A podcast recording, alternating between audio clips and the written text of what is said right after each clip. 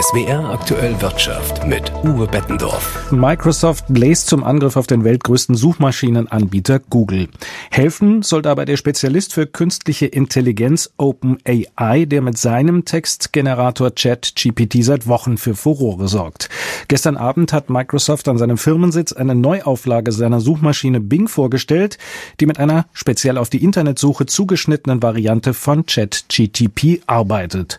Laut Microsoft-Vorstandschef Nadella ist damit das Wettrennen um die beste Suchmaschine eröffnet. SWR-Reporter Nils Dams war bei der Präsentation in Seattle dabei. Wie funktioniert die neue Version von Bing? Es geht los, wie wir das alle kennen. Ein Suchfeld, da kann ich was eintippen, dann bekomme ich als Antwort wie gewohnt meine Linkliste. In der neuen Version von Bing gibt es aber zusätzlich einen Chat-Button. Und das ist der große Unterschied. Ich kann jetzt sozusagen mit der Suchmaschine chatten. Ein Beispiel, wenn ich eingebe, ich mache im August eine fünftägige Reise nach Mallorca. Mach mal eine Liste mit den wichtigsten Sehenswürdigkeiten und dann bekomme ich ein Programm, Tag eins das ansehen, Tag zwei das. So. Und dann kann ich aber auch eintippen, hm, ich mache aber dann doch nur drei Tage und ich brauche den Text bitte mal auf Spanisch. Und dann gibt's eben den Text auch in einer Kurzversion auf Spanisch.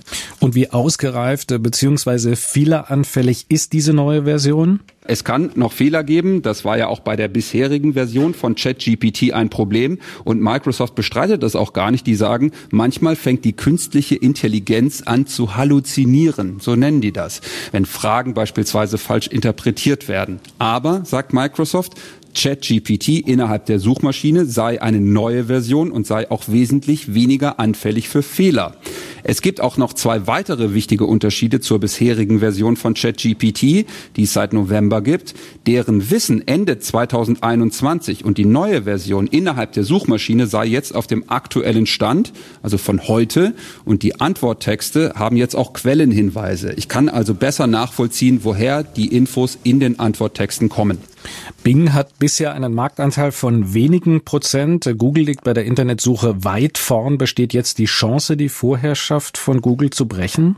Der Chef von OpenAI, Sam Altman, also die Firma, die ChatGPT entwickelt hat und seit Jahren jetzt mit Microsoft zusammenarbeitet, der sagt, der Beginn einer neuen Ära. Der Microsoft-Chef Satya Nadella hat gestern gesagt, dass das Rennen heute startet. Fact, Weil er genau weiß, heute am Mittwoch veröffentlicht Google auch eine neue Version seiner Suchmaschine inklusive künstlicher Intelligenz. Und dann wird man sehen, welche Suchmaschine weiter ist. Danke an SWR-Reporter Nils Dams. Das Rennen ist also eröffnet. Google hat heute, wie erwartet, auf den Vorstoß reagiert und angekündigt, die eigene Suchmaschine um einen mit künstlicher Intelligenz gestützten Textroboter namens BART zu erweitern. Katharina Wilhelm berichtet. Noch sei diese KI nicht frei zugänglich, sondern werde von einer ausgewählten Gruppe getestet, hieß es. In den kommenden Wochen soll BART, was übersetzt der Barde heißt, der Öffentlichkeit zur Verfügung gestellt werden. Google steht unter Druck. Am Dienstag hatte Microsoft seine neue Version der Suchmaschine Bing vorgestellt, die nun mit der KI des Chatbots ChatGPT angeboten wird.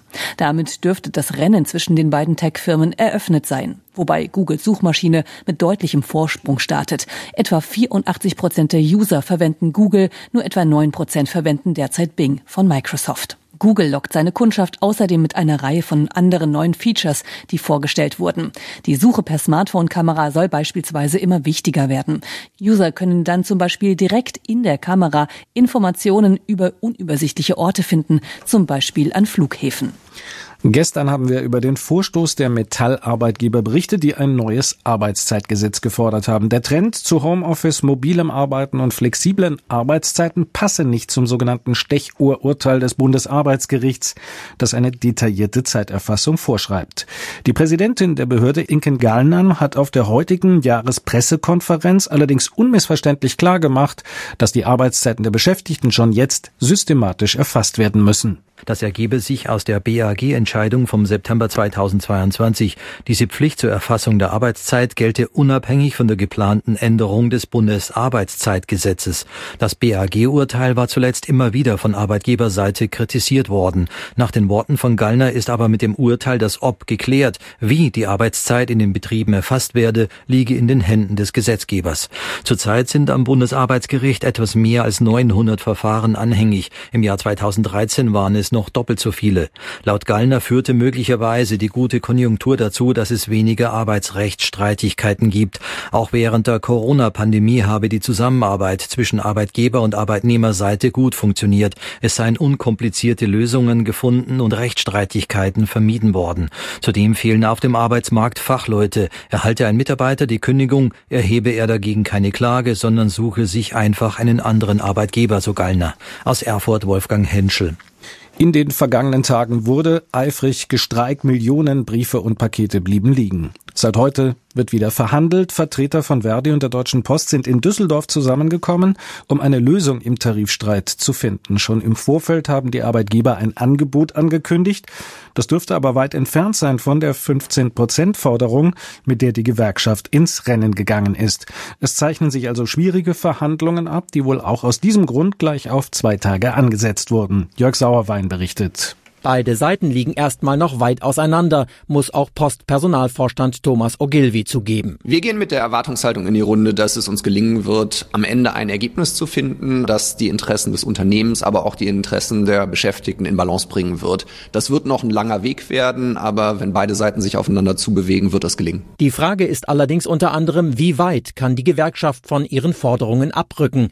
Denn die 15-Prozent-Forderung hält Verdi Verhandlungsführerin Andrea Kocic auch an angesichts der jüngsten Rekordgewinne bei der Post weiterhin für realistisch. Mit dem letzten Tarifabschluss hatten die Postbeschäftigten in zwei Schritten mehr Geld bekommen, zuletzt Anfang vergangenen Jahres nochmal zwei Prozent. Das sei aber von der Inflation mehr als verschlungen worden. Dazu kommt nochmal die Inflation in diesem Jahr. Für die Mitarbeiter bedeutet das Reallohnverluste, die sie nicht hinnehmen könnten, meint Kocic. Weil wir ganz viele Beschäftigte haben, die sich in sehr niedrigen Entgeltgruppen bewegen und es ist ja auch anerkannt, dass es denjenigen, die wenig Geld zur Verfügung haben, viel schwerer fällt, die Inflation zu bewältigen. Deshalb sind viele Mitarbeiter in ganz Deutschland dann auch dem Streikaufruf der Gewerkschaft gefolgt. Sie wollten der Post ein klares Signal setzen. Wir haben sowieso schon zu kämpfen, also kämpfen wir jetzt auch für mehr Geld. Nach Corona alles teuer geworden. Einkaufen, Strom, Heizung, alles teuer geworden. Das reicht nicht für uns. Also man kommt gerade so hin oder auch gar nicht eigentlich. Er habe dafür durchaus Verständnis, sagt Thomas Ogilvy in der Bonner Postzentrale.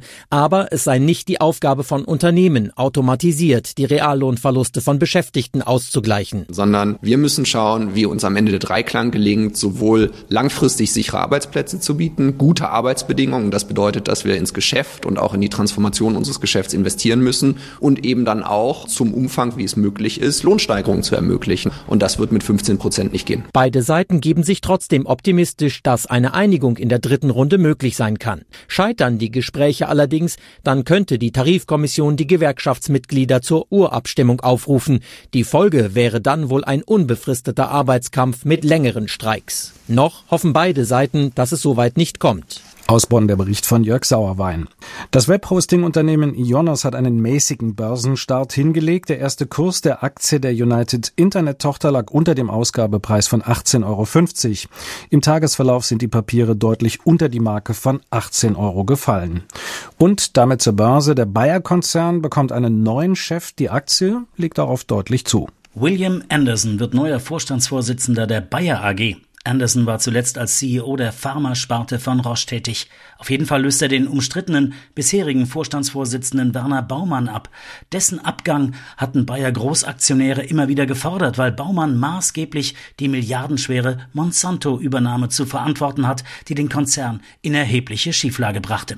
Die Meldung kam erst kurz vor Handelsschluss. Es reichte aber noch für Reaktionen. Die Bayer-Aktie stieg innerhalb weniger Minuten um rund sieben Prozent.